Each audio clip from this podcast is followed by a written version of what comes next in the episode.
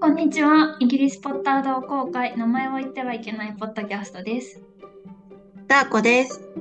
みーこです。そして今回はナコが日直を担当させていただきます。このポッドキャストはイギリスに住むマクルが大好きなハリー・ポッターについて語る番組です。今回のエピソードでは、キャストの他の出演作品についてお話をしたいと思います。イエーイ。イェイイェイとその前にお知らせ。えーポッドキャスト専門のまとめサイトニューラジオ9に私たちのポッドキャストが紹介されました。パチパチパチパチ。パチパチパチ。えありがとうございます。ご紹介いただいて、ありがとうございます。これを機にもっと多くの方に聞いていただけたら嬉しいね。だね。引き続きイギリスからハリー・ポッター愛を届け続けます。はい、続けますので、よろしくお願いします。お願いします。ということで、じゃあ早速本題のキャストの他の作品、出演作品、ね、今回はちょっとハリー・ポッターとはかけ離れるけど、まあ、ハリー・ポッターの映画を見てて、あ、このキャスト好きだなとか思ってる人もいるかもしれないので、うん。キャストの他の出演作品についてお話をしようという回です。イエイイエイ。はーい。あいいですね。こういう回もいいよね。ーね、たまにはちょっと気分を変えて。じゃあ早速主役のハリー・ポッターを演じたダニエル・ラドクリフの作品からいきますか はい。う ん多分今の返事の仕方で私とダーコちゃんね、多分一緒かもしれない。何？あんま見て見たかなみたいな感じかな。私多分ゼロ。あ本あ私、一個だけ。あるんだ。うん。一個だけ？ね一。個だけ。当 私2個見たけどそうなんだ。1個あ面白かったなって思ったのがうん日本語のタイトルだと「アンダーカバー」うーん。うダニエル・ラドクリフがこの FBI の役を、あアメアメリカが舞台なんだけど FBI の役なんだけど、その FBI が捜査に入るんだけどその捜査の対象者がこの白人至上主義者うん。白人至至上主義者がテロリストかなんかをしているんじゃないかっていうことで捜査捜査の対象になって FBI で勤めるダニエル・ラドクリフがその人たちに絡んでいくっていう物語なんだけど、うん、面白そあ面白かった。としてはう。何、うん。アクション系？アクションコメディアクションみたいなまずそもそも白人主義主義し主張、うん言えない 白人至上主義。白人至上主義についてはあんまり知らなかった状態で見たから、うんうんなんかアメリカって面白い面白いって言ったら言葉が間違ってるけどあいろんな人がいるなっていうのの勉強にもなったしうん。うん。でそこからダニエル・ランドクリフが FBI で潜入捜査をしてるっていうのが徐々にちょっとバレていっちゃうんだけどそれがちょっとコメディ調で描かれてたから面白かった結構おすすめ面白そう。ね。見たいな。何で見れるんだろうね。あね確かに 日本でも見れるものがあるといいねそうだね。こっち来てから見たの？多分そうだと思う多分それは BBC かなんかにあったのかなあれ？英題だったらインペリアムってやつ？そうインペリアムオッケー。うん、面白そう。うん、ありがとう。見ます。ダコちゃんは何を見た？私は、えちょっと英題なんだけど、What If? っていうの、ラブコメなんだよね。2013年って書いてて、2000なんか私は初めてロンドンで暮らし始めた時に、あ、ダニエル・ラドクリフじゃんと思って、めっちゃ気合い入れて映画館に見に行ったんだけど、なんか、ラブコメで、なんかあんまり 普通にハートウォーミングな感じで面白かったけれど、あんまり覚えてない。これ今画像を見て、見たと思い出した。あ、本うん。え、ちょっとうんうん面白いよね、結構な。コメディすぎる感はありあったけど。当あ、そうだね。多分ね。でも本当に覚えてなくて、10年前じゃん、ちょうど。本当だ。今、だウィキペディア見たらね、一応日本語の題がついてて、うん。もしも君に恋したらって書いてある。ただし、日本の劇場では未公開だから、あ、あうん、なんで日本の題が、あ、アマプラで見れるんだ。うんあ、ああ、そうなの？うん。あ、でもそんな感じの内容だっはた。アうん。マプラを見ていただいて。そうだね。アマゾンプライムで見れるんだったら全然いいよね。うん。アクセス。うんアクセスしやすいね。で、なこちゃんが見たもう一つっていうの？はもう一つは、ウーマン・イン・ブラックかホラー？え、出てるの？ホラーなんだ。多分、ハリー・ポッターが終わった後に、うん。ダニエル・ラドクリフが一番最初にやった主演がかな？うん主演か。そうなんだ。うん。それなりに怖かった。あんまりホラー映画好きじゃないからってのもあるけど。うダニエル・ラドクリフが出てるから見たんだ。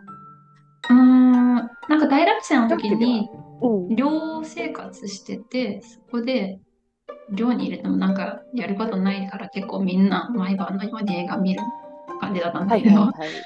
で、うん。じゃあこれ見ようみたいな感じで見た感じ。ああ。なんかこれ、なんかいくつか映画のポスターのイメージが今出てきたんだけど、一つは見覚えあるな。うん、怖そうだね。亡霊の館って書いてる。そうだね。うん。ダニエル自身がさ、まあもう、これ以上、なんていうの、お金を稼ぐ必要がないって言ったら変だけど、そのお金のために映画とかそういう作品に出るわけじゃないじゃん、もう。うんあり余ってるだろうから。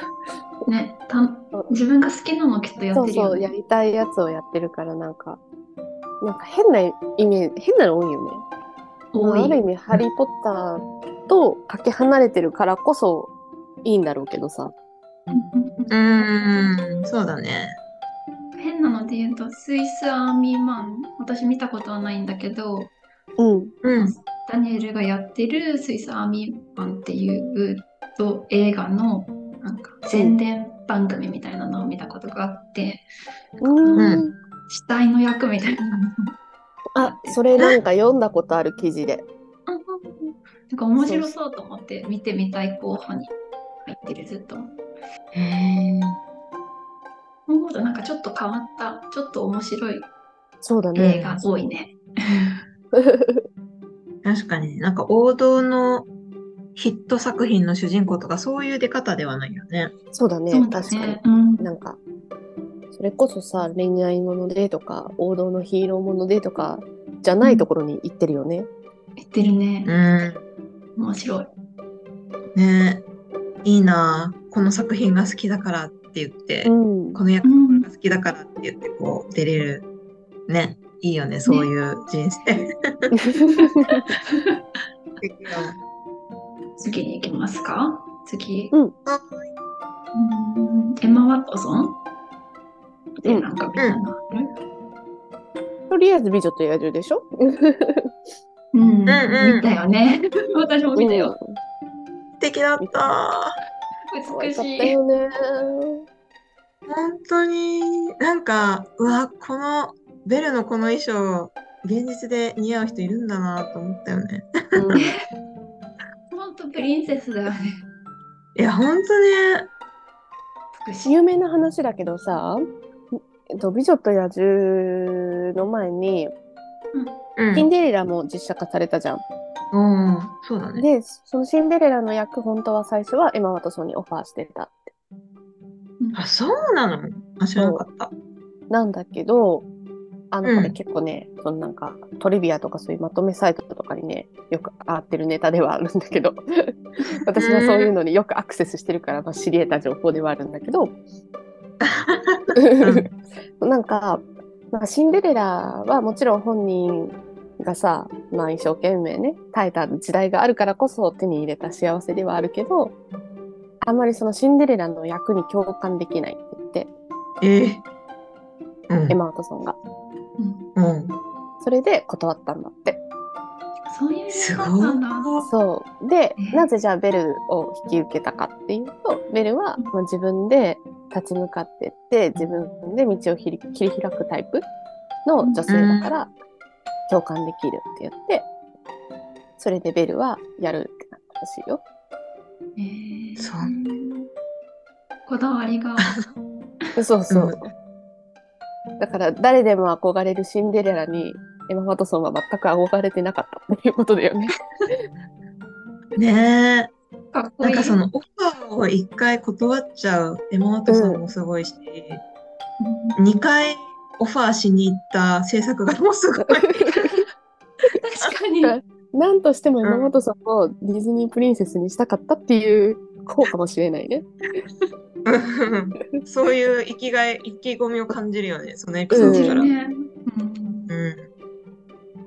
うんわあ、ついでにじゃあもう一つ言うとうん、ベルはベル自身がすごい本を読んでてすごい知的で賢くてっていう子だから、えっと私ねアニメの方の映画もすごい昔に見てあんまり覚えてないんだけどなんか実写の方ではお父さんが何発明家？科学者？みたいな時に一緒に手伝ってベルが。でなんかその部品を先回りして渡してあげるみたいなシーンを入れてあってそれはベル自身もすごくあの知的でかつ物事考えられる先先を見て考えてみたいなのを表してる。ねええー、ただの本好きの子ではなくて、うん。ベルのもっと賢さだったり強さだったりとかっていうのを入れてるらしいよ。これはね確かねブルーレイの特典映像かなんかに言ってたような気がする。入ってたんだ。えーうん、確か私の記憶が正しければそれでなんか言ってたような記憶。違ったらごめん。いや細かいとこまでそんなのも考えられてたんだね。うん。すごい。憧れやわ、ほんまに。うん、あとあれ見たな。なんだっけ。リトルウーマンだっけ？うん。日本語だと若草物語。私も見た。うん。でもあんまり内容覚えてない。あでも映画自体はすごい好きだった。子供の時に本読んだ覚えがあって、あこんな話だったっけってのもちょっとあったし、うん。全体的な雰囲気がすごい好きだったかな、映画は。あ、私見てないから、でもうんネットフリックスですごい出てくるから、ああ、うん見なきゃ見なきゃって思ってずっと置いてるんだけど。なんかね、穏やかな話。あ、そうなんだ。うん。時代物っぽいよね、ちょっと。ちょっと昔、一昔前の時代だね。そうだね。あうん。あ、そう、そこがまた良さそう。服とか可愛いし。うんだね、服かわいい、衣装かわいい可し、エマ・ワトソンが何よりかわいい。何やっても可愛い。何やってもかわいい。まあ、エマ・ワトソンが主役ってわけではないけど、うんでもうん4人兄弟の一人で人として出てるから、まあ、メインではある。なるほど。え、でも私はそれぐらいかな。あの、エマ・ワトソンが出てみたの、多分。私も多分そう。私、あとあの、日本語だと、マリリン7日間の恋、マリリン・モンローのお話で、エマ・ワトソンは本当脇役で出てきてるんだけど、んうん。でもこのエディ・レッドメインが出てくるから、ハリー・ポッターつながり。あ、エディ・レッドメインって何役の人なの？ごめん。あの、えっと、ファンタビの人？ミュート？ああいつも出るじゃん。ロックハート。ケネス・ブラナーも出てるね。うん、まあ、ウィキペディア見たら出演者のところにケネス・ブラナー2番目に入っててるから結構いい役で出てるんじゃない？いい役で出てたんだ、じゃあ。うん。結ロ構ーレンスオリビエだって。あじゃあ結構いい役で出てるはずだね。うん。マリリン・モンローが抜擢された新作映画の監督と主演を務めてた人が、どうやらケネス・ブラナーが演じてた人らしい。え、ゾイワのメーカーも出てんじゃん。なんだ？なんかもう姉妹映画みたいな感じじゃん。姉妹なんだ、癒着か？でも、なんだろうね。イギリス人が多く出てるのか。ね。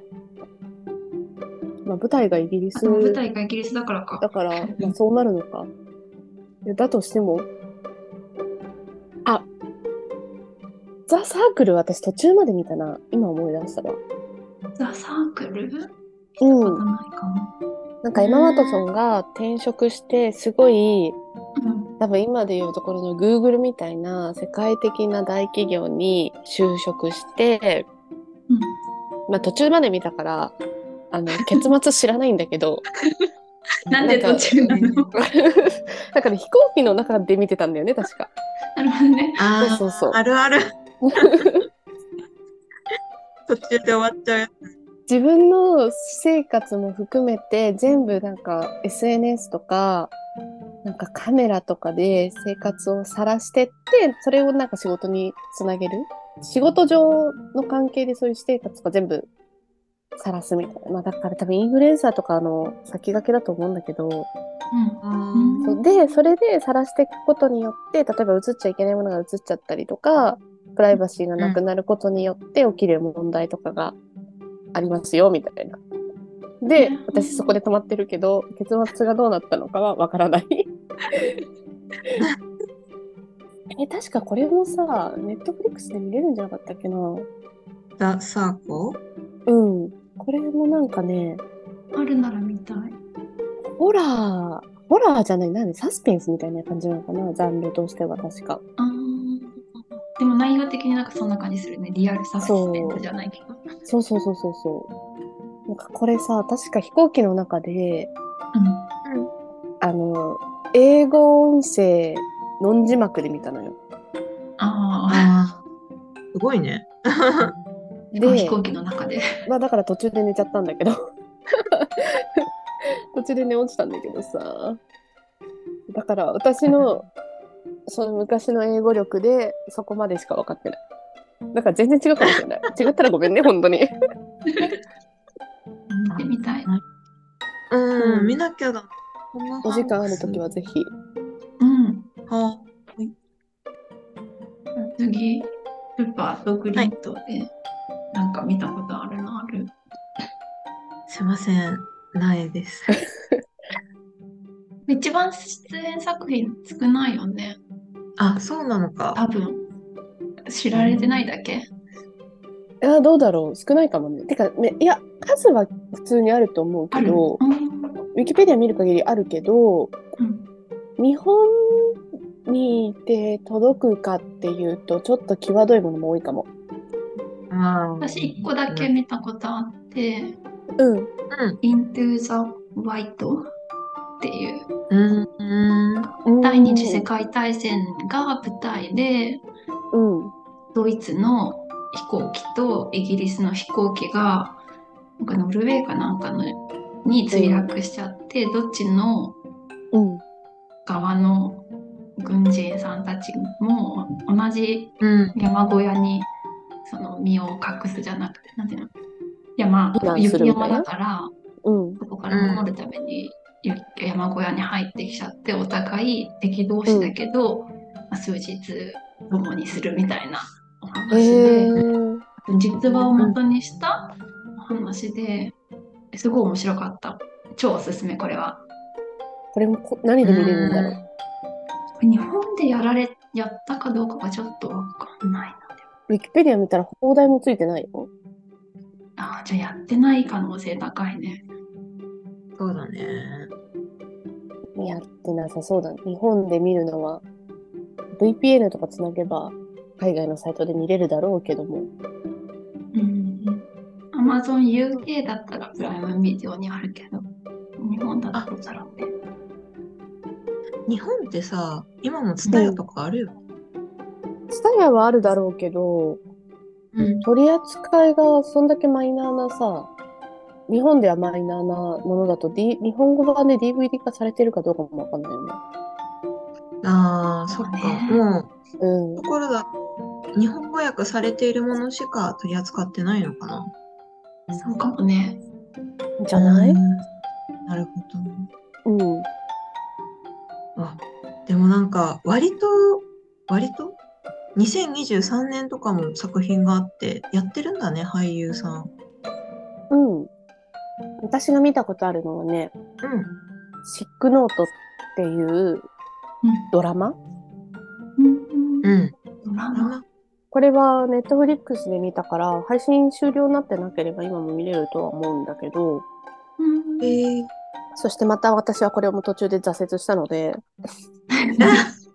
でこれはあの寝ちゃったとかじゃなくってうん、理由が2つあって、1つは、まあ、海外ドラマってさ、シーズンとかさ、なんかエピソード数が多いじゃん。うん。はいその見終わる前に、あの、ネットフリックスを解約するタイミングが来てしまったので、あっていう理由が一つと、あ。まあだかはいらその延長してまで見たいと思わなかったっていう、うん、のが理由でしたね。うんううん。まあどんな話かっていうと、ルパートが全然人望もない、やる気もない会社員役で、全然同じ同僚から特に信頼もされてないみたいなうん男の人なんだけど、ある日うん。体調が悪くて病院に行ったら、その病院で、あなたは癌です。余命数ヶ月です。みたいな申告をされるのよ。うんうんで、それを会社に報告したら、いきなりみんなの対応がすごい変わって、すごい心配してくれて、で、まあ、ルパート本人も、あと余命はいくら、何ヶ月しかないんだみたいな感じですごい落ち込んでたんだけど、うん周りがそういうふうにいいように対応してくれるようになったから、お、なんか、いい、それはそれでいいかもしれないみたいに思ってた時に、うん。なんかその医者から電話がかかってきて、で、話したいみたいな感じで言われて、行ったら、実はその癌だっていうのは誤診だったと。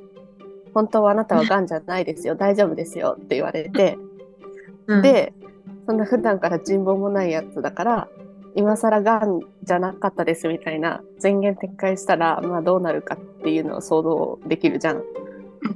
うんで、それ、を恐れたルパートは医者と結託して、そのままがんであり続けるみたいな。けど、治るみたいな方向性で行こうみたいな。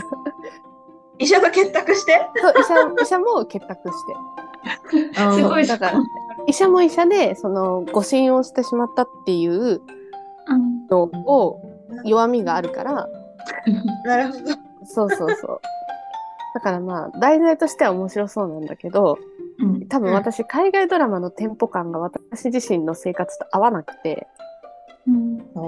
そう。で、途中でもういいやってなっちゃったのと、彼女役ルパートの彼女役みたいな子が出てくるんだけど、多うん分海外ドラマあるあるで、いわゆるクズなのよ。まあ、ルパートもクズなんだけど、なんかもうなんかなんかまあね、クズしか出てこないみたいな。あるでしょそういう海外ドラマ。あるね、こんなひどい人いるかみたそういなのそう。みんな浮気してんじゃんみたいな、そう。なるほど。とかいう感じのドラマだったから、そう、それで私は途中で断念しちゃったんだけど、うん。そう、なので、最後まで見て面白かったっていうのがあれば、またいつか、ネットフリックスで見ようかな。そうだね。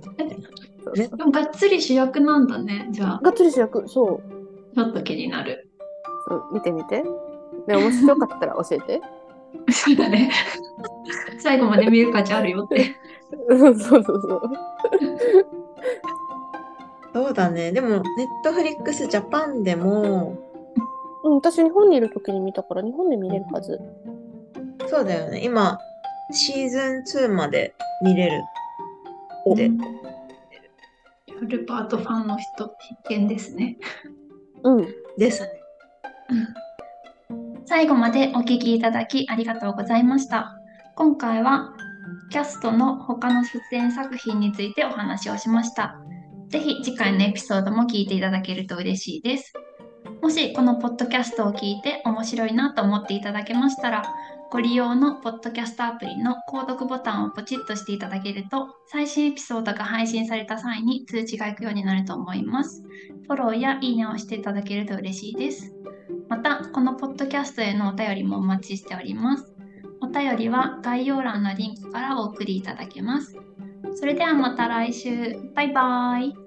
バイバイ。バイバイ。Thank you.